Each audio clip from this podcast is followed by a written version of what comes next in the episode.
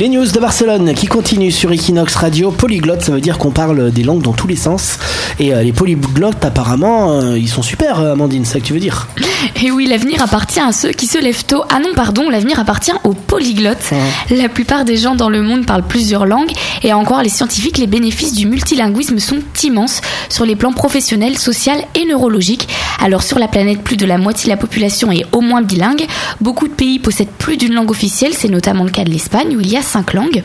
On savait déjà que le multilinguisme a de nombreux avantages sur les plans social et psychologiques, mais des chercheurs sont en train de lui découvrir tout un tas de bienfaits pour la santé.